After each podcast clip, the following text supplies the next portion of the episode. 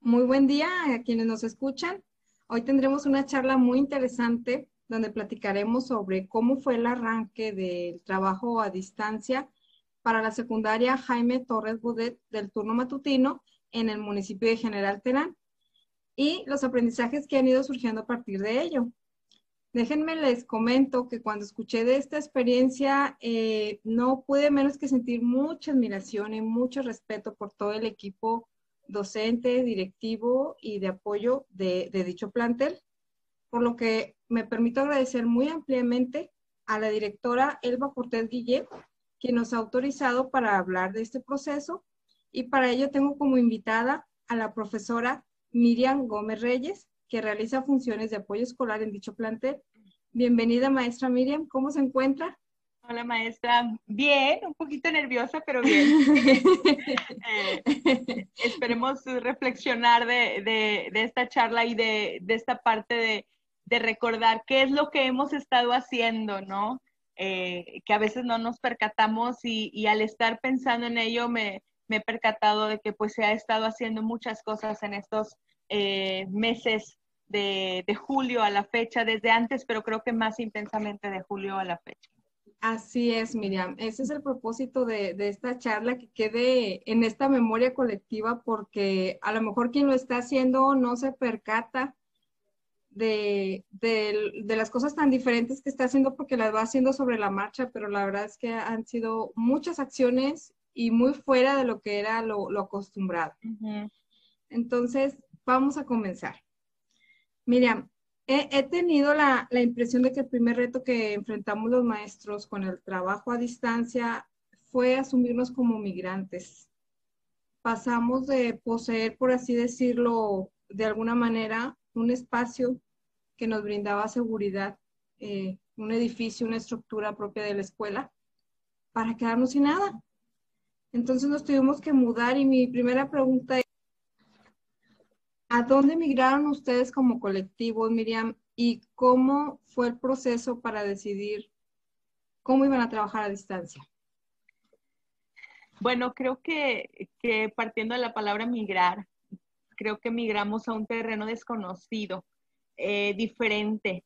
Los que me lo imaginé como cuando uno va a otro país o cuando a veces puede ser de vacaciones, a veces eh, eh, cuando se va a vivir a otra parte, hay muchas expectativas, pero también muchos temores de todo lo que podría salir mal, sobre todo cuando no conocemos eh, hacia dónde vamos. Estoy hablando tal vez en este caso del terreno tecnológico. La verdad es que las condiciones que teníamos, que conocíamos, pues no eran nada parecidas a las condiciones que nos estaban eh, pidiendo que hiciéramos. Sí, sí. Muy bien, Miriam. Entonces, por ejemplo, simplemente eh, las condiciones de conectividad, incluso eh, mis compañeros, la escuela está en un municipio donde en general hay dificultades de señal, incluso con un celular maestro. ¿Sí? Hay maestros que tuvieron que instalar, pagar una antena para que la señal llegara hasta su casa porque la comunidad, o sea, es un municipio, pero hay comunidades o hay pequeñas, eh, ya sea haciendas, em, ejidos o, ranchos donde hay alumnos que son de ahí, pero también maestros que viven apartados y entonces tuvieron que adaptar incluso su propia casa, buscar eh, alternativas, ¿sí?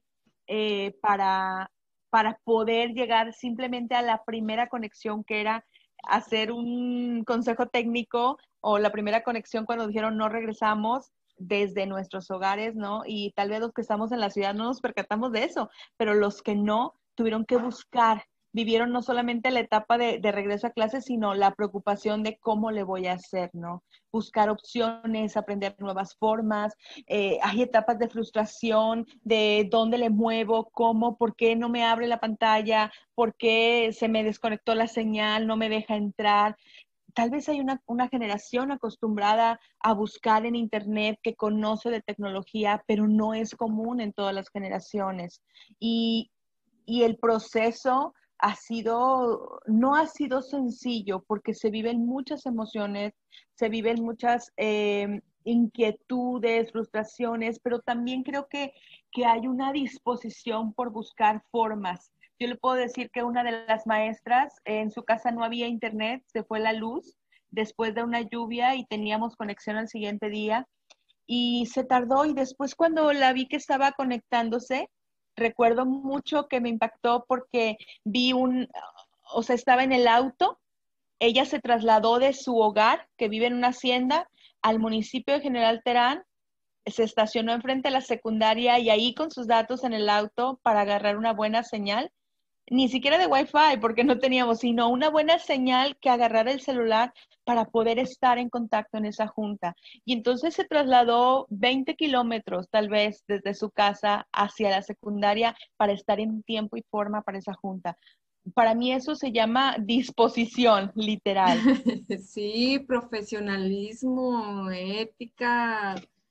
Eh, no, no, no, yo, yo por eso me quedé muy emocionada de escuchar todo el proceso que han ido viviendo. Claro, muchas escuelas, pero en este momento es, este es un caso muy, muy bonito por cómo ha ido fluyendo. Oye, Miriam, ¿y, y, qué plataforma eligieron para comunicarse primero entre ustedes?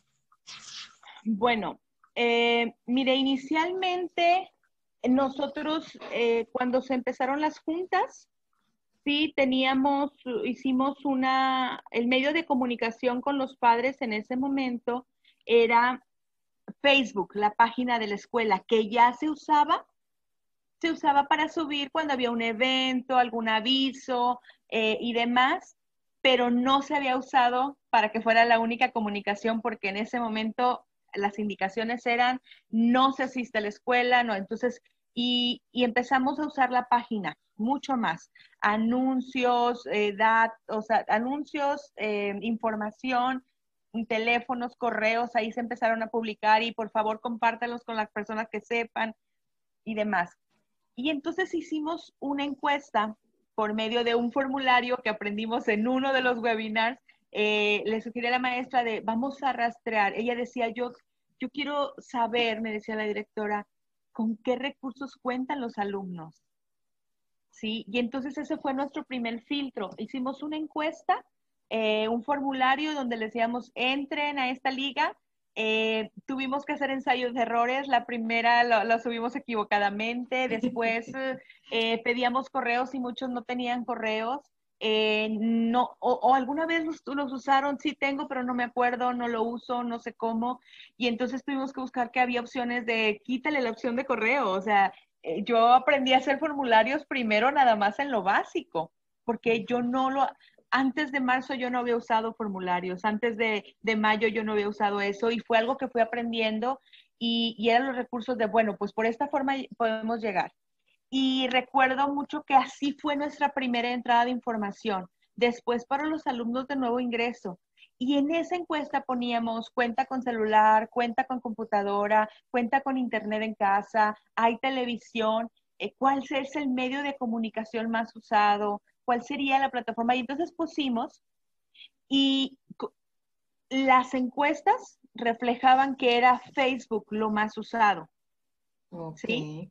Sin embargo, en el camino nos hemos dado cuenta que sí era Facebook, pero que a lo mejor no dimensionaban como Facebook. Porque eh, anteriormente, en los primeros meses, casi todo fue por WhatsApp o por comunicación de esa forma, ¿no? en general que se ponía en la página las, tareas, se hizo algunos grupos y en esta ocasión se decidió como que, bueno, todos vamos a hacer grupos de Facebook y demás. Pero ¿Cuántos grupos hicieron, Miriam? Ay, maestra, ¿cuántos en total serán? Mm, pues, sí, en primer, o sea, es que es un grupo por cada materia, por cada grado. Un grupo de Facebook. Sí, o sea, por ejemplo, si hay 10 materias en primer año, son alrededor de 10 grupos, pero son más porque a veces un maestro da en primero A, pero ese mismo maestro no da en primero B. Por ejemplo, matemáticas, que tenemos el caso. Por algunas cuestiones de horarios, de ajuste. Entonces yo creo que hay alrededor, entre todos los grados, será 30, 30 Facebook. 30 grupos de Algunos combinaron, por ejemplo, el maestro de geografía que da en primero A, primero B y primero C, bueno, hizo uno para todos, ¿sí? Pero también se encuentran sus dificultades al momento de evaluar alumno por alumno. Hay otra maestra que encontró otra manera como un classroom y que tuvo que enseñarle prácticamente alumno por alumno cómo entrar porque era algo totalmente desconocido. Otra maestra está experimentando con una, eh, como si fuera una página donde ella está creando con el, viene el link, o sea, el videíto de, de la clase, porque otra es que nos dimos cuenta que muchos no contaban con televisión o con la que televisión que contaban, la señal no llega de los canales. A ver, Miriam, porque a veces, la vez pasada me comentaba una amiguita que trabajaba en particular y le decía yo que cómo fue el proceso y me dice que fue casi igual. Está a nivel superior. Y cuando dices casi igual, ¿a qué te refieres? Porque para nosotros fue un antes y un después. Dice, bueno, es que nosotros tenemos una plataforma, teníamos videos precargados, tenemos materiales digitalizados, tenemos calendarios, este, lo que sí hemos adaptado es una interacción, un poco se agudizó, pero estamos hablando de que acá en ese contexto no había nada.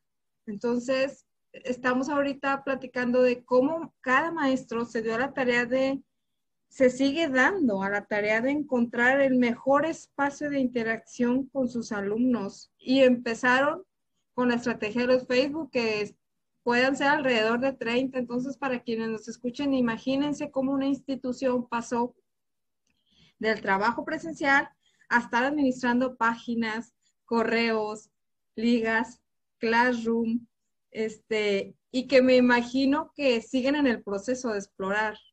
Mire, maestra, hemos em, usado y hemos implementado eh, diferentes cosas a como las vamos descubriendo por ejemplo, un maestro que, empezó con Facebook y no veía respuesta, o sea, no, no entraban, aparecían ahí los alumnos que estaban ya agregados, pero no había interacción, entonces dijo, no me funciona, no, no, no logro cómo. Él, por ejemplo, nunca había usado Facebook como tal para, una clase y él regresó al método de WhatsApp. ¿Por qué?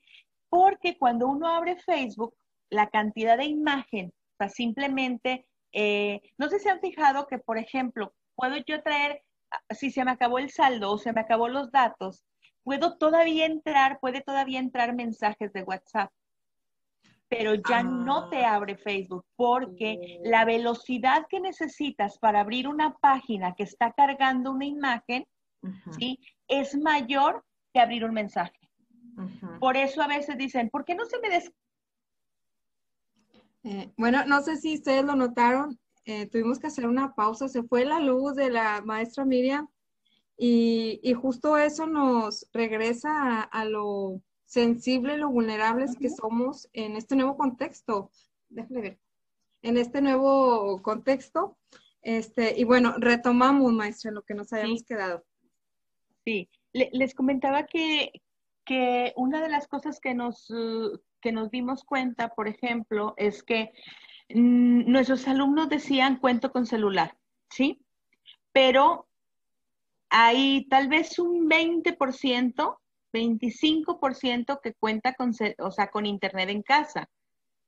los otros cuentan con un celular en la familia, ¿sí? No especificaban, yo tengo un celular, mi hijo también, o sea, porque a lo mejor no preguntamos tan específico, y luego eh, la siguiente pregunta era, ¿es un celular con saldo de, o sea, no con un plan, sino con saldo? Y hay gente que dice sí, o sea, le pongo 50 pesos a la semana o eh, pues cada vez que puedo le pongo 100 pesos, cada vez que puedo es cuando tenga las opciones, ¿no? Entonces, por ejemplo, entrar a Facebook, nos dimos cuenta que mm, hay maestros que están combinando, que los alumnos que no tienen eh, tanto recurso que no lograron cómo utilizar Facebook, el maestro hizo un grupo extra para mandar la información por WhatsApp.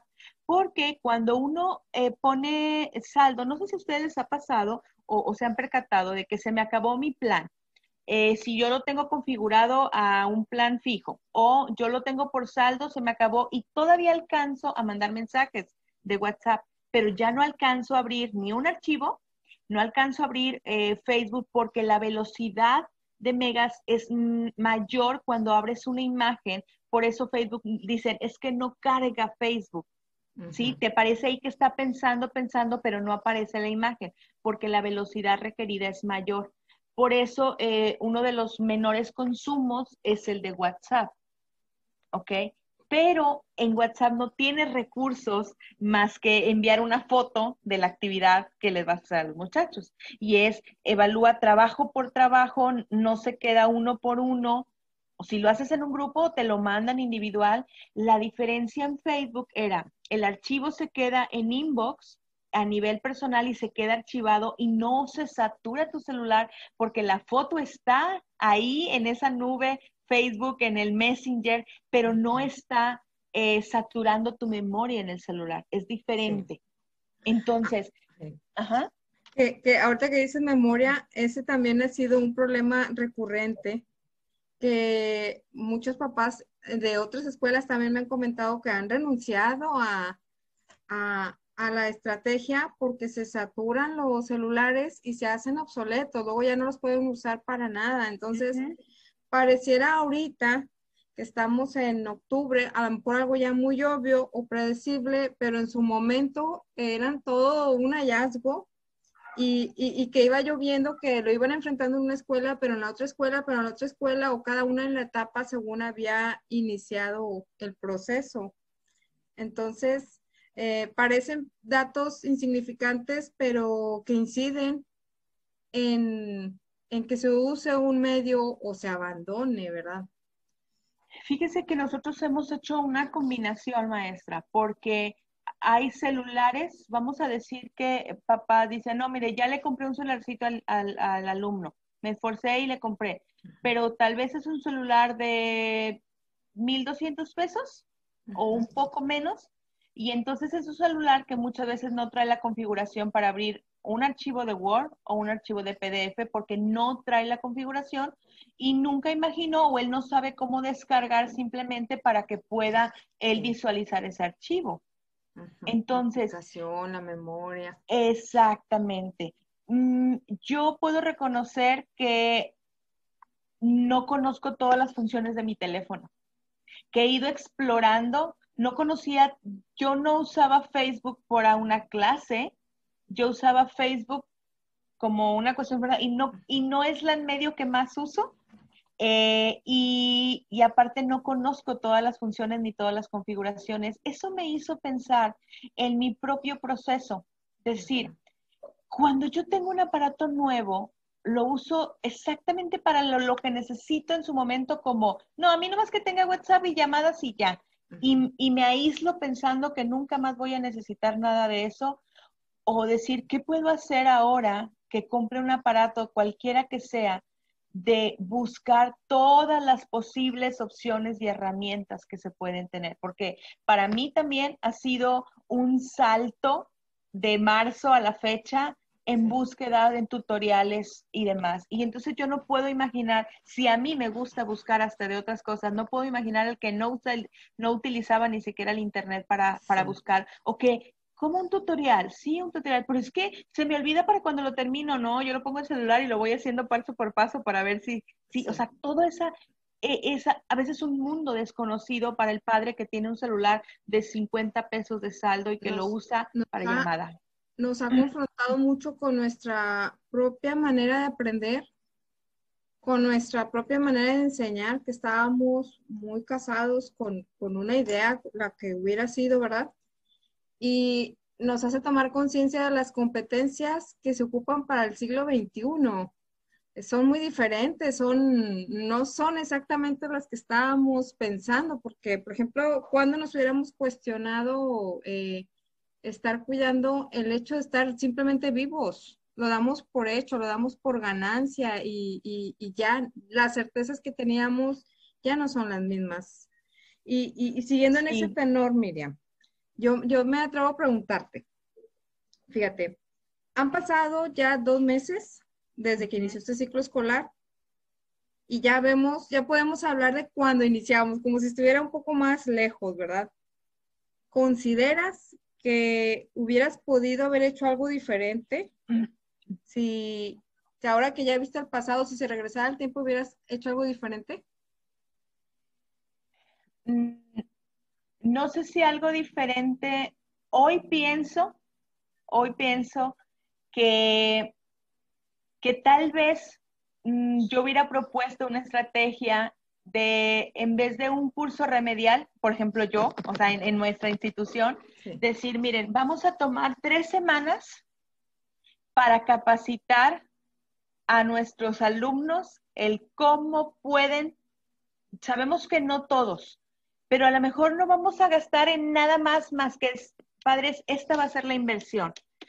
Ayer eh, meditaba sobre una visita que hice a hogar porque no había televisión, no había WhatsApp, em, no había eh, internet y están en una comunidad eh, yo vivo en Montemorelos, mi escuela está en General Terán, están como a 15 o 20 kilómetros más, porque me marcaba media hora en auto de, mi casa allá. Entonces, medité en decir, a ver, ¿en qué estamos invirtiendo? Eh, hay papás que están poniendo 50, 50, 50 pesos por, por, por uh, celular. Y, hice cuentas, dije, quizás no nos hemos percatado de la necesidad que es ahora y que tal vez en vez de traer, de poner 50 pesos o 100 pesos por semana, como me tocó otra visita, decir, bueno, en vez de pagar eso, vamos a pagar un internet de 300 pesos. ¿Sí? O sea, visualizarlo desde otra manera. Hoy por hoy creo que quizás, em, quizás el recurso que nos hemos dado cuenta es que es WhatsApp. No es toda la mayoría, maestra, pero tiene muchas desventajas. Creo que el capacitar en esas herramientas que vamos a utilizar. Y si tenemos que capacitar cada uno, como una de las maestras que hizo fue a cada uno del niño le explicaba, entra aquí, entra acá, entra acá, hasta que logró enviar la tarea por Classroom. Y entra aquí y entra acá. Y se tomó días hasta que terminó con todos sus grupos. Pero entonces ya sabe, no, ya sé cómo entrar y lo mandé y, y entonces digo, sí, se tardó semanas y puede ser agobiante, pero ya lo tiene. Ya lo tiene ahí. Y que claro, esto no quita que la estrategia de televisión eh, se use o no se use, o sea, eh, eso se da por hecho, pero la interacción, ahorita eh, de lo que estamos hablando es cómo consiguieron los maestros interactuar con sus alumnos, muy aparte de, que sigan el programa de televisión y todo eso, ¿verdad? Que, que cabe hacer el paréntesis que comentabas ahorita, no todos tienen televisión. No. Mm, o sea, no todos tienen antena y, no todos los que tienen televisión y antena, aún así no llega la señal. Entonces, son realidades eh, nosotros que hay que tenemos, considerar. Nosotros tenemos cuatro, cuatro identificados, o sea, alumnos que encuentran con internet, donde tú le puedes mandar un video, un link y, lo pueden accesar. Es nada más que, que lo hagan, ¿sí? Y mandas la actividad y demás y, no hay problema. Hasta puedes mandar un video extra para explicar, ¿sí? Eh, dos, alumnos que cuentan con em, teléfono, con internet. Puede ser por plan, puede ser por saldo de esos que te duran suficiente y aparte televisión alumnos que solamente cuentan con televisión, pero resulta que el canal que sí se logra ver no es el canal, en mi caso, de secundaria, sino que es de primaria. O aquel que no se alcanzó a configurar ningún canal. Eh, algunos les sale, sí, sí se ve, pero es preescolar, pero el de secundaria no se ve, porque algunos son opciones diferentes. Y aquel alumno donde no hay internet, no hay celular y pues obviamente no hay, no hay televisión. Entonces, hemos tenido que hacer una combinación de, libros, de, decir, mira, nada más me voy a enfocar en esto, ya suprimí esto y me voy a ir a esto básico. Hay una maestra que me dijo, voy a recibirles el trabajo tal cual ellos lo envíen por su esfuerzo si no se logró las figuras retóricas del poema en tercer grado de secundaria, pero lograron rescatar algo, eso es lo que voy a valorar. No me voy a ir por cantidad de número, Hay otro maestro que dijo, si el muchacho me manda una foto, una imagen, un recorte y no puede describir todo, lo voy a valorar.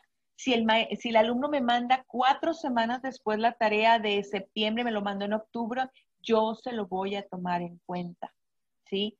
Porque tal vez hasta ese momento pudo, tal vez hasta ese momento hubo el que lo orientara, no lo sabemos, ¿sí? Así es. Eh, las familias están pasando muchas cosas como nosotros mismos, no solamente en esta cuestión de educación, de salud, eh, incertidumbre laboral, de salud, maestra, de salud. Eh, aquí en, en, el municipio actualmente se dispararon dos cosas. no solamente la cuestión es de COVID, sino el dengue. Hay casi un caso por familia. Tanto así. Sí, Sí, porque es temporada de lluvia, es temporada, ahí, eh, digo, pasan a fumigar y todo. Yo le puedo decir, aquí en casa, dos, o sea, mi mamá y a mi hermana tuvieron dengue. Y ya un, alumno de los míos de, de apoyo, su mamá y el alumno estuvieron muy mal, ¿sí? Donde por tres semanas yo les dije, olvídese de la escuela, ahorita es su salud, Mm, hablo para preguntar cómo están, si necesitan algo. O sea, yo ni les pregunté de, porque me dijo maestro, no, no, no, no, no, hablo para saber cómo está. No le hablo para tareas, no le hablo para eh, la actividad que está pendiente, sino ellos, qué necesitan. Entonces, pero esto ha pasado casi en una persona por familia. Entonces, eso es otro indicador.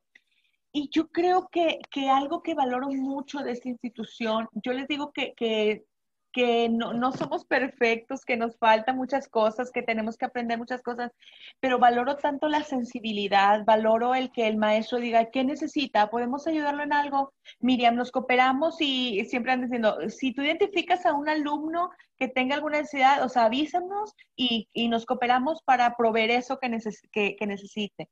O sea, es una comunidad muy noble en ese sentido. La verdad es que es un centro que tiene bases muy sólidas en sus valores y he sabido también eh, que han cooperado para saldo, para datos, para comida, para útiles eh, desde antes y ahora más. Entonces, es, es muy admirable cuánto lucha una institución por fortalecer a su comunidad y, cómo responde también la comunidad, porque si la secundaria está avanzando es porque de alguna manera u otra la comunidad está respondiendo, la comunidad también está aprendiendo y también está intentando hacer ese, ese clic, e, ese agarrarnos, vamos a agarrarnos, vamos a comunicarnos y vamos viendo los cómo. A lo mejor quién invirtiendo en un celular, a lo mejor quién poniendo un poquito más de saldo, o a lo mejor quién yendo con la vecina que tiene los datos. Eh, pero son las comunidades que al final salen adelante y salen fortalecidas y, y, eso es lo importante de rescatar esto, porque es muy, muy admirable, muy, muy admirable. Fíjese que, que yo le puedo hablar, la, la directora eh, comenta de su propio proceso de aprendizaje. Ella hizo un comentario un día en una junta, dice, Imagínense que yo antes les decía, por favor, no quiero celulares en las escuelas porque los usan para grabar, los usan para, para estar chateando en el WhatsApp, eh, se distraen de la clase, suben fotos, dicen, miren, diez y media clase de tal, o sea, y lo suben en horas clase y demás. Dice, ahora quiero que lo usen. Dice, yo tuve que, o sea, hacer una, migrar de un pensamiento a otro. Ahora digo, por favor que lo agarren y vean el mensaje, ¿no? Sí, conéctense, conéctense. Sí, sí, cómo nos ha revirado lo, lo que teníamos como ideas fijas y ya, las soltamos y agarramos otras. Miriam, esta, esta plática ha sido muy enriquecedora y, y no quisiera concluirla sin hacerte dos preguntas finales. La primera de, de estas últimas es, ¿qué papel crees tú que juega el liderazgo directivo en lograr mover a una institución hacia lo que ustedes están logrando? Mire, eh, yo creo que hay una parte que yo he observado em, de, dos, de dos elementos. Creo que he encontrado en, en directivos, hay algo que se llama empatía que creo que es fundamental para poder entender lo que pudiera estar pasando el otro. ¿sí? Y hace días, desde que iniciamos el ciclo, eh, yo creo que todos hemos tenido una transformación en pensamiento, en decir, no, maestros, discúlpenme, esto les dije que funcionaba, pero no funcionó y demás. Pero he visto la empatía y he visto decir, maestros, no quiero que estén agobiados. ¿Cómo podemos hacer para resolver esto? Y, la directiva dice, no tengan miedo a la tecnología. Yo misma he hecho esto en ensayo error. Dice, yo misma no sabía cómo hacer un en vivo en Facebook. Yo misma no sabía cómo la primera vez que hice un formulario después de un tutorial y me equivoqué en la configuración y resulta que cualquiera podía editarlo y demás. Y, y yo creo que el reconocer el propio proceso de aprendizaje nos lleva a una reflexión de decir, no crean que yo les estoy diciendo hagan un examen en formulario porque yo ya lo sabía o porque es fácil, sino porque a veces en la noche ahí estoy moviéndole y busco un tutorial y digo, ay, no, no me salió como decía, no me aparece la gráfica que decía que me iba a aparecer. Entonces yo creo que esa parte, número uno, para mí es decir, no todo lo sé, no todo lo que sabía funciona en la actualidad y entonces eh, yo, lo hablo como flexibilidad de pensamiento.